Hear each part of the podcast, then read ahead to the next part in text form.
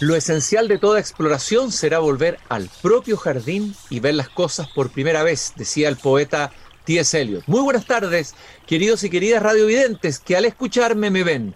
Los que me están escuchando y viendo en Antofagasta, en el norte, Temuco en el sur, Valparaíso en la costa, Viña del Mar, Santiago, los que nos siguen por pauta.cl y también por Spotify. Estoy abriendo la verja de madera de mi jardín y como todos los lunes me gusta cruzar hacia el patio de la escuela para sentir la vitalidad de los niños en primer lugar y también la campana que suena en esta vieja escuela que está cerca de mi jardín. Hacia allá me dirijo. Cada vez que entro en la escuela me encuentro con ella, con Gabriela Mistral, y me gusta escuchar su voz. Cosas que hemos menester tienen espera, el niño no.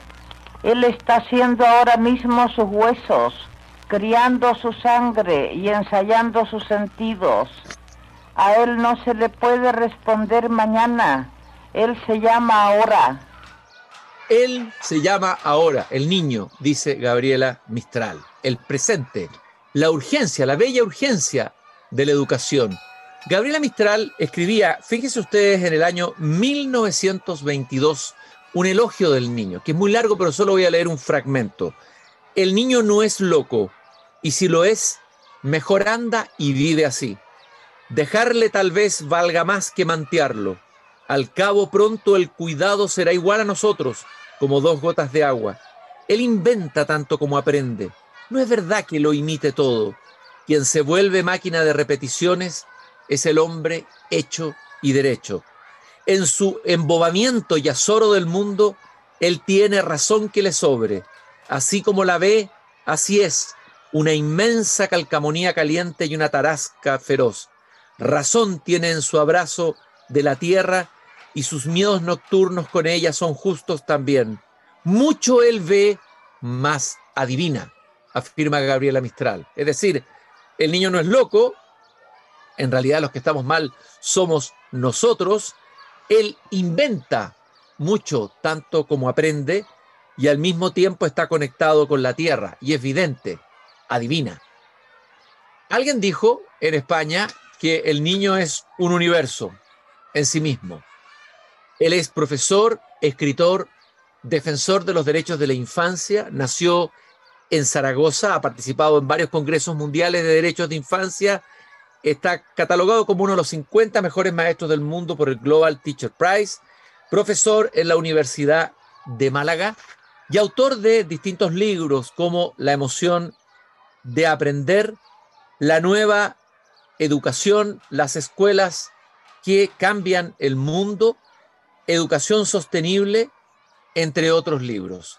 Y él está hoy día aquí conmigo, sentado en este recreo, en el patio de la escuela, para conversar del niño y para conversar de su experiencia como profesor, como educador, pero también como difusor de una nueva educación. Eh, César, un gusto de tenerte aquí esta tarde en el patio de la escuela junto a mi jardín. Es un verdadero placer estar aquí, además está muy a gusto. Me alegro mucho, eh, César. Tú estás en Zaragoza, ¿no es así? En Zaragoza. Hoy coincide que estoy en Zaragoza. Eh, tengo la suerte de viajar mucho y, además, como uno habla poco, pues entonces te hablan los demás, ¿sabes? Por ese silencio, que no, que no haya silencio, ¿no? Entonces uno está siempre aprendiendo de las cosas que te cuentan. Bueno, nosotros hemos aprendido mucho escuchando tus conferencias interesantísimas sobre la educación, con ejemplos que tú has dado, pero quisiera partir primero, ¿cómo, a ver, cómo llegas tú a la educación o cómo la educación llega a ti? ¿Es un llamado, una vocación, un enamoramiento, una epifanía? ¿Qué es lo que fue? Eso es súper bonito, cuando la gente dice, yo fue, un sentí una llamada, ¿no? O he tenido vocación desde niño, ¿no? Pues no es mi caso. no es mi caso porque, eh, a ver, yo siempre he considerado que soy de madurez tardía, ¿no? Sigo, sigo madurando, de hecho. Y, bueno, em, yo, claro, yo recuerdo que yo quería hacer unas cuantas cosas, no lo tenía muy claro, y aquí en Zaragoza yo decía, pues quizá estudie filología inglesa, quizá estudie periodismo, psicología o filosofía. Estaba ahí debatiéndome cuando yo tenía que decidir en cuestión de dos semanas y bueno, me lancé hacia filología por una razón de, peso y algo así, ¿no? De, peso. Y es que era la única de las, de las cuatro que había en Zaragoza. Fíjate tú qué criterio, ¿no? hice filología y luego pues eh, con eso empecé a echar currículos por los sitios, me dijeron, pues bueno, vas a, te, fichamos en este cole y ahí fue el momento ¿no? en el que yo me di cuenta de cuán importante es cada minuto que pasamos con niños y niñas, cuán importante es cada mirada, cada palabra, cada gesto. ¿no? Ahí me di cuenta. Luego ya hice magisterio y bueno, pero, pero desde entonces, ¿no? Oye, eh, Satari, tú, tú, tú afirmaste recién, cada niño es un universo, dices tú. Eh, y me gustaría que me explicaras un poco en tu experiencia en qué sentido cada niño es un universo, cada niño en sí mismo. Pues claro, que es, creo que es una, un, punto de partida interesante, ¿no? Porque, a ver, tendemos a comparar. De momento tendemos a comparar unos niños con otros, unas niñas con otras. Tendemos a comparar los niños también con, con los adultos. Eh, tendemos a comparar hermanos con hermanos, ¿no? A ver, este es distinto, obviamente son distintos, menos mal que son, que son distintos. Y yo creo que es un punto de partida fundamental para que entendamos eh, primero la importancia de las diferencias. Todos somos diferentes y eso ya en sí mismo es una riqueza. Tú siempre vas a poder aprender de las personas diferentes y no de los que son iguales si es que los hubieran, ¿no? igual, igual que tú. Y luego eh, son un universo porque eh, muchas veces pasan por nuestras vidas y no llegamos a descubrir todo lo que tienen dentro. Por eso es tan bonito escuchar. Para mí el verbo escuchar es el verbo más importante que, que, que, podemos pensar en, educación, ¿no? Escuchar y que te cuenten cosas. Yo creo que es en el momento en el que empiezan a hablarte cuando descubres que, bueno, muchas cosas maravillosas y que, claro, por eso tenemos que darles la oportunidad de expresarse, si no, nunca vamos a conocerlos, ¿no? Partiendo de esa base, eso es un, universo. Bueno, podríamos hablar de, cuando, claro, eh, en, la Edad Media, ¿no? Se los consideraba homúnculos, ¿no? Que eran eh, seres adultos imperfectos, ¿no? Y era muy curioso. Llegaban a la perfección cuando llegaban a ser adultos. Fíjate qué, curioso, ¿no? Y ahora no, ahora está clarísimo que la infancia es una etapa en sí misma, que la adolescencia es una etapa en sí misma y que los niños, las niñas tienen que disfrutar de la infancia y que sus padres tienen que disfrutar de sus hijos. Pareciera que en nuestro tiempo, por lo menos yo lo veo acá en, Chile, tendemos a cortar cada vez más la infancia o pretendemos acortarla. Eh, ¿Qué te parece a ti esa, esa, esa, esa afirmación que hago aquí? Como que, como que quisiéramos que terminara o se acortara la infancia, ¿no? No, de, hecho, sí, sin darnos cuenta, adultizamos a, niños y niñas, ¿no? Sobre todo, fíjate que eh, no somos conscientes, pero los preparamos para la adultez, ¿no? Parece que es el fin nuestro, ¿no? Educarlos para, para la adultez cuando son, son, son lo que son ahora mismo, ¿no? Yo siempre he dicho que son, eh, son niños y niñas del presente, son habitantes del presente y no habitantes del futuro, ¿no? Y me gusta hacer siempre una analogía y digo, claro, porque el lenguaje pesa mucho, ¿no? Y, lo decimos y terminamos creyendo aquello que decimos. Entonces, si, si yo lanzo a la gente, me digo, a ver, si los niños y niñas son los adultos del futuro, ¿vosotros qué sois? ¿no? Se lo pregunto a adultos, ¿no? Algunos es gracioso porque dicen, nosotros somos los niños del pasado. Sí, digo, ya te, ya te gustaría, ¿no? No, eh, eh, sois los ancianos del futuro. Entonces os voy a dar herramientas para el futuro. dicen, no tiene sentido. Pues si no tiene sentido para nosotros, tampoco tiene sentido para niños y niñas. Esa afirmación tuya se enlaza con lo que decía Gabriela Mistral, ¿no? El niño, ella decía, el niño se llama ahora. Y en ese ahora, ¿qué puede hacer la educación? Tú diste ya una primera, una primera pista, un primer vislumbre, escuchar. ¿Qué otra, qué otra actitud importante debe tener o, o cómo debe ser preparado el profesor para trabajar con niños? ¿Cuáles son las otras dimensiones para ti fundamentales? Mira, fundamental primero es entender el contexto en el que estamos. Y, estoy hablando del, origen, de dónde venimos, y no del origen del ser humano, ¿no? sino de hace tres años. En este caso hablamos de la pandemia. ¿no? ¿Qué nos ha enseñado y qué cosas tenemos que enseñar a chicos y chicas? Por eso para mí es muy importante que nos hagamos una pregunta y es, ¿cuál es el fin de la educación? ¿no?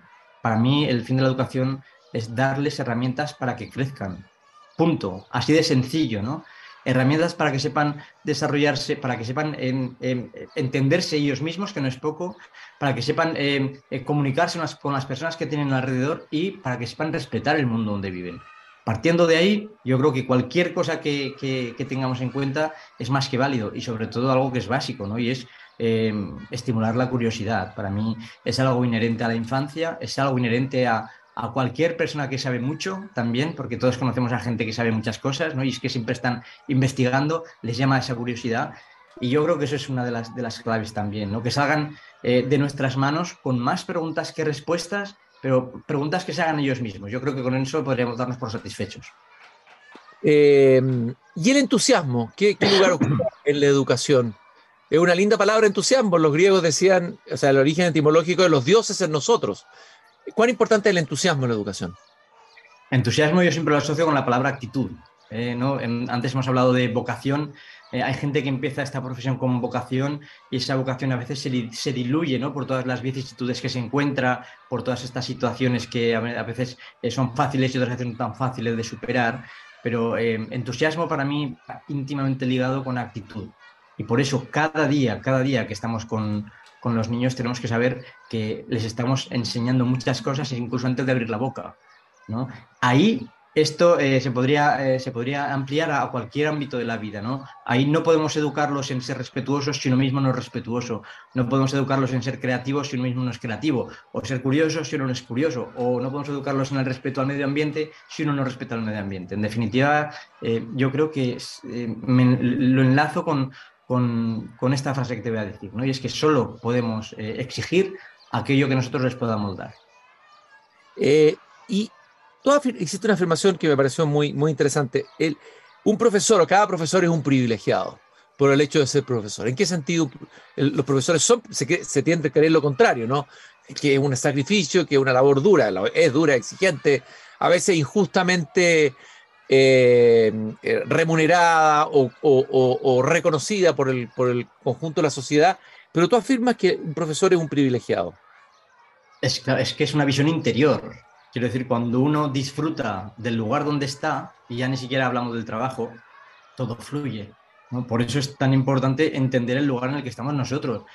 uno está siempre, imagínate, eh, cualquier maestro, cualquier maestra que nos esté escuchando está siempre rodeado de niños si tú eres eh, consciente de eso, ya solo esto eh, te abre la puerta al propio disfrute, sobre todo porque eh, basta con usar otra vez el verbo escuchar que te he dicho, ¿no? Para entender muchas cosas curiosas que, salen de la, propia infancia a la cual seguimos perteneciendo, Yo creo que es un lujo, es un disfrute, es un bañarse en una, en una, em, piscina de inspiración infinita. Yo creo que eh, este, esa magia que, tiene la mirada de la infancia no podemos perderla nunca y la gente que se asocia precisamente con niños y niñas eh, está precisamente en contacto continuamente con, el niño o la niña que fue.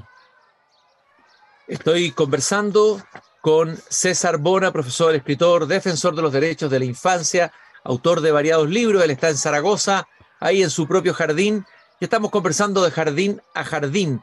Ah, eh, dijiste escuchar, pero también citas por ahí a David Thoreau, un grande, eh, que afirmaba, no es lo que miras, es lo que ves. O sea, escuchar, pero también ver, ¿no?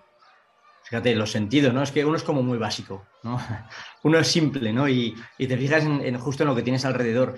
Y, eso, esa, esa, actitud también de, usar los sentidos para disfrutar de lo que tienes cerca, de lo que tienes alrededor, eh, siempre, siempre te hace crecer, ¿no? Y en este sentido, claro, Henry David Oro decía eso, ¿no? Que no es lo que miras, es lo que ves. Eh, cuando, cuando, existe, eh, cuando existen cerca de 8.000 millones de personas en el mundo, y ahora hablamos de la, de la relación con los demás, eh, es, una, es una actitud bonita el pensar que siempre puedes aprender algo de las personas que tienes alrededor, siempre. ¿no? Entonces, en ese sentido, estamos hablando de la predisposición a escuchar, de la predisposición a aprender. Eso también, también se puede educar en, en, esta predisposición, ¿no? Y ahí es cuando eh, simplemente si le dices a un niño o una niña, mira, eh, cada persona que te encuentres en el camino, de esa persona siempre puedes aprender algo. ¿no? Yo creo que eso cambia un poco la mirada de lo que es la, convivencia, que es tan, tan, tan importante. Bueno, cada, único, cada uno es único e irrepetible, partamos por ahí, ¿no? Ninguna huella digital es igual a otra.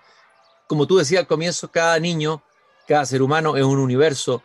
Eh, en Humanizar la Educación tú hablas de la, eh, digamos, lo poco flexible que son los currículums escolares. Es una discusión que aquí hemos tenido también en el país, que en vez de que el currículum sea, digamos, que el currículum debería adaptarse a la realidad y no la realidad al currículum.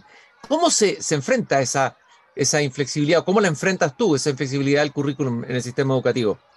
Esa, esa inflexibilidad se, enfrenta con valentía y, pensando de lo importante que es lo importante. De hecho, eh, esto terrible que hemos vivido ¿no? en, en, estos últimos años con el tema de la pandemia nos tendría que haber enseñado muchas cosas. De hecho, en la sociedad, en muchos ámbitos de la sociedad, hay muchas cosas que han cambiado en la educación, que es el lugar donde todo comienza, no podemos cerrar los ojos y apretar los puños y decir, bueno, ya ha pasado, ya podemos volver a lo que teníamos. ¿no? Creo que es fundamental que veamos qué es lo importante, qué hemos echado de menos, qué herramientas podríamos dar a chicos y chicas, partiendo de lo más importante, que es la salud. La gente cuando le dices, ¿qué es lo más importante? Muchos dicen el amor, y es bonito eso, ¿no? Pero la salud, partiendo de la salud, y claro, entendamos qué significa salud. Según la OMS, eh, no es solo la, ausencia de enfermedades, es estado de completo bienestar físico, mental y social. Y ahora es cuando tenemos que dar mucha más importancia, sobre todo, a lo mental y a lo social. ¿Qué es lo que has, ¿Cuál fue el gran aprendizaje? Algo dijiste ahora, pero ¿qué, ¿cuál fue para ti como maestro, como profesor, el más grande aprendizaje de la pandemia? Eh, y que te ha pues, hecho cambiar lleno o probablemente probar algo nuevo a partir de la experiencia que ganaste ahí. Claro, pues mirar a la vida, de hecho, mirarla, escucharla, ¿no? Mirar alrededor, nunca mejor dicho, aunque, y aunque hablemos de algo que hemos dicho ya hace, hace un, rato, ¿no? Em, analicemos, y voy a hacer preguntas a, a, los oyentes, ¿no? Si lo pensamos, hace dos años y pico, la solidaridad salvó miles de vidas. ¿Es así o no, Cristian? Desde luego la resiliencia salvó miles de vidas, la creatividad salvó, si queremos, miles de empresas, la capacidad de adaptación salvó también miles de empresas o miles de vidas, ¿no? Entonces, ahora la siguiente pregunta es, ¿qué nota le pondrías a la solidaridad o a la resiliencia, ¿no? O a esa capacidad de adaptación? Y la pregunta siguiente es, si no puedes ponerle una nota, ¿significa que no es importante en el aula? Ahí es donde tenemos que pensar las cosas de las que son importantes, cuáles son las más importantes, ¿no? A ver, durante años hemos estado estudiando el cuerpo humano, durante años hemos tenido que decir los músculos, los huesos, el sistema digestivo, etcétera, etcétera, etcétera. Pero ahora nos tenemos que preguntar eh, si realmente aquello que hemos estado estudiando eh, nos sirve o tenemos que darle un giro. Por ejemplo, eh, podríamos ir por la calle y preguntarle a la gente, ¿qué haces si tienes una reacción alérgica? ¿O qué es la maniobra de Heimlich? O, etcétera, etcétera, etcétera. Todo el mundo sabe que es una PCR, mm. pero si giramos el, el sentido de la lectura, ¿qué es una RCP? una reanimación cardiopulmonar. ¿Es importante sí o no? ¿Tenemos que estudiarlo sí o no? Pues igual que eso, estamos también en, hay que darle peso a esa relación con las personas que nos rodean, a esa convivencia, a ese respeto a las diferencias y sobre todo también a ese respeto al lugar donde vivimos.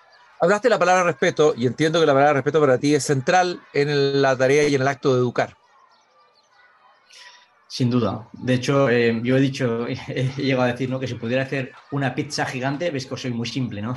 Si pudiera hacer una pizza gigante de educación, la base sería el respeto. El respeto por encima de todas las cosas. Respeto a uno mismo, respeto a los demás, respeto al lugar donde vives, respeto a otras religiones, a otras opiniones, etcétera, etcétera, etcétera, ¿no? Y a partir de ahí sí se puede construir. Una vez más estamos hablando de convivencia. A raíz de, la pandemia, em, ha habido bastantes casos de, conflictos, ¿no? De conflictos y también, recordemos, de, enfermedad mental que ahora se está viendo poco a poco, ¿no? Entonces hemos de tener en cuenta que hay que hacer unos cuantos giros y sí, obviamente vamos a empezar por el respeto. El, respeto, el respeto, también incluye una vez más la palabra escuchar y el respeto de la, a la infancia. Entonces es muy importante que, que la usemos, ¿no? Ahora más que nunca el, escuchar y la mirada atenta, eh, la mirada atenta del otro, ¿no? Eso también es el, verdadero respeto. También la, imaginación, que, bueno, ha sido nombrada como la facultad más importante por los poetas románticos, por Blake, etc., en, un momento que se colocaba solo la razón. La imaginación en la educación. Pues lo es todo también. De hecho, está asociada con la infancia y aquella persona adulta que no imagina eh, es una persona a la que le falta algo. y que no disfruta tanto de la vida, ¿no? Y de hecho, para mí la, creatividad es esa fusión de la realidad, de todo lo que tienes alrededor, más la imaginación. Y ahí empiezas a crear, y bueno, es un mundo que, multiplica el mundo de la realidad eh, por, muchísimo, ¿no? ¿Hay algún ejemplo que nos puedas dar, alguna experiencia que hayas tenido interesante de compartir eh, en, el ámbito de la, imaginación?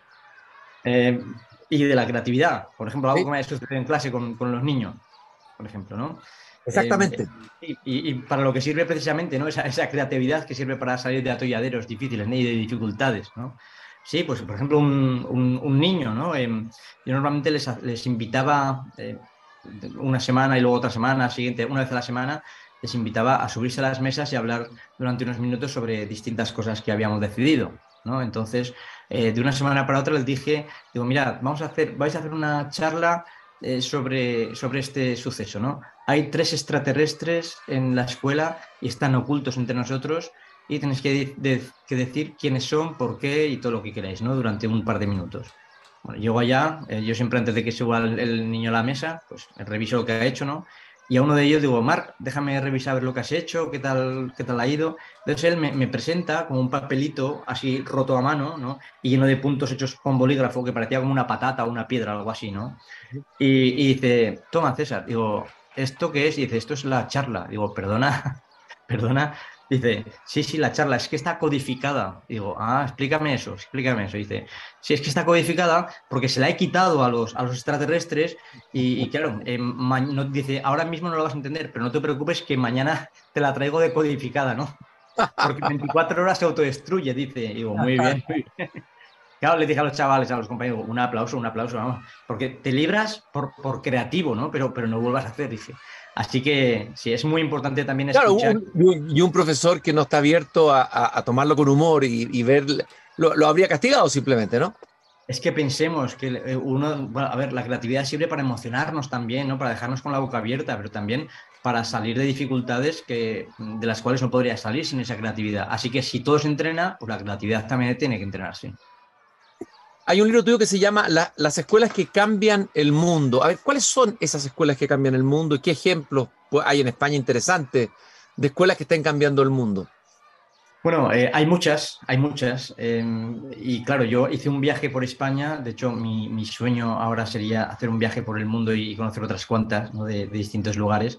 Eh, pero sobre todo em, puse unas cuantas como ejemplo porque es necesario que la gente entienda que en, su aula o que en su escuela no están solos, que no somos islas, ¿no? Y que hay mucha gente haciendo muchas cosas y que el reto está en compartir, ¿no? Y la, grande, la grandeza precisamente está en compartir y en aprender unos de otros. En, aquí en España, por ejemplo, visité pues unas escuelas que estaban una, alguna en Cataluña, otra estaba distintos niveles también, ¿no? Otra por el País Vasco, alguna otra por Madrid, otra por Zaragoza, otra por Málaga. Y bueno, en realidad todas tienen unas cuantas cosas en común. Una de ellas puede ser el respeto, una vez más, a, la, escucha. Otro es la invitación a, que chicos y chicas participen en la sociedad y en el medio ambiente. Creo que es muy importante porque la escuela no puede ser una burbuja. Fundamentalmente hemos de pensar que educamos no para la escuela, sino en la vida. Y bueno, pues ya digo, son pinceladas que también tendríamos para una larga conversación, pero si, tienen, si de destacar algo que tienen en común es precisamente eso, ¿no? el respeto a, a la escucha, a escucharlos el darles el valor que, tienen y esa invitación a, que miren más allá de, las ventanas de la puerta del aula para que vean que ellos con pequeños gestos pueden cambiar las cosas. ¿Qué enfatizarías tú en la formación de los profesores en las universidades? Eh, primero, ¿cuál es tu diagnóstico? ¿Cómo se están siendo formados los profesores? ¿Y dónde tú harías cambios? en dónde colocarías el énfasis? Bueno, a ver, siempre hemos de pensar que nunca se puede generalizar, porque si no uno ya está siempre injusto, ¿no? Tanto para bien como, como para mal. Em, hay, hay cosas que ya se están haciendo, pero es verdad que todavía sigue saliendo cada año y el tiempo vuela, como, te he dicho, eh, cada año eh, salen miles de nuevos docentes con nuevas eh, virtudes, pero muchas veces con las mismas carencias con las que salimos nosotros, ¿no? Si estamos hablando en este rato, en esta conversación, del respeto a las diferencias, yo creo que es muy importante que salgan muy preparados para entender las diferencias y ya no solo para entenderlas, sino para darles herramientas a niños y niñas para que entiendan las diferencias y el valor que éstas tienen, ¿no? Eh, de hecho, hay una frase que para mí sería eh, que tendría que estar en todas las pizarras y en todas las paredes con luces de neón, ¿no? Y es que ser diferente es un regalo y no un inconveniente, por ejemplo, ¿no? También tenemos de pensar eh, cuán importante es ahora mismo el, respeto al medio ambiente, ¿no? Y que es reversible la situación en la que estamos, pero que tenemos que darles herramientas también a chicos y chicas, pero para eso antes tenemos que tenerlas nosotros, ¿no? Sobre ese cuidado y ese respeto al, planeta. Podríamos hablar también de la, educación en la gestión de las emociones, ¿no? Porque aunque, aún hay gente que, nos mira por encima del hombro, ¿no? Con displicencia, como, decían, como diciendo, ya están aquí los de, de, la educación en emociones, ¿no? Cuando todas las decisiones importantes que tomamos en nuestra vida están tomadas con la razón, pero también sobre todo con las emociones, ¿no? Así que bueno, sería cuestión de, de, revisar un poquito aquello que nos acerque más a la infancia, tender ese puente ya no entre la universidad y las escuelas, sino entre la adultez y la infancia. César, eh, tú publicaste y editaste un libro que me, llamó la atención y me interesó mucho, porque yo soy profesor de literatura, que es Las increíbles aventuras de Don Quijote y Sancho Panza como jamás te las contaron. A ver, eh, menos. háblanos un poco de ese libro, de esa novela, bueno, esa novela fascinante, que nos sigue fascinando todavía, pero que a veces es mal enseñada eh, o produce a veces un rechazo en el lector que se acerca a ella porque no tiene un buen guía. ¿Qué intentaste hacer con ese libro y a qué público lo dedicaste? Háblanos, lo, dedicaste, háblanos un poco de ello. Y bueno, pues aquí también partimos de la base de que eh, en la adultez, en los diálogos de la adultez, las adaptaciones a veces están bien vistas por algunos y no bien vistas por otros. Partamos de esa base porque también eso es, eso es curioso, ¿no? Pero para mí yo creo que el, reto es eh, dibujarles puertas que chicos y chicas un día abrirán, que tendrán su propio criterio de lectura. Y aquí hago una vez una analogía, una vez más, ¿no? Y ahora vuelvo al tema de, este libro, de, la adaptación del Quijote. Y es que eh, si tú preguntas a cualquier adulto y le dices, ¿qué te gusta leer? Bueno, ya aquellos a los que les gusta leer tienen unas prioridades, ¿sí o no? Claro que sí, lógico. A mí me gusta esto o aquello, ¿no? Y me llama mucho la atención también que nosotros a la infancia les obligamos a leer algo que ya nos hacían a nosotros, ¿no? Y, claro, a mí, por ejemplo, que en la infancia me encantaba, me encantaba, no sabes cuánto me gustaba leer de niño, ¿no? Sin embargo, llegaba un maestro y decía, tenéis que leer esto en Navidades. Mm. Yo lo odiaba. Bueno, de hecho siempre he dicho que lo, más, lo que más odiaba en la infancia era eh, las judías verdes y que me, que me obligaran a leer. ¿no? Siempre he dicho. Esta adaptación, em, claro, a mí me, encanta el, Quijote. Y claro, uno después cuando va creciendo, va descubriendo también unas cuantas obras, va descubriendo su camino, va, va descubriendo qué le gusta leer y qué no. Por eso siempre he pensado que, que em, la enseñanza de la lectura tendría que estar siempre asociada con el placer y nunca jamás con la obligación. ¿no? El placer de leer, ¿no? Eh, claro, y no se habla del placer, eh, ni, se coloca a veces en los programas, que el objetivo número uno es el placer de leer. y ya, ojo, que ya no solo las historias tienen que atraer. Desde mi punto de vista, bueno, mirándote eh, a ti y, dónde estás, ¿no? Mirando a, gente que, que están.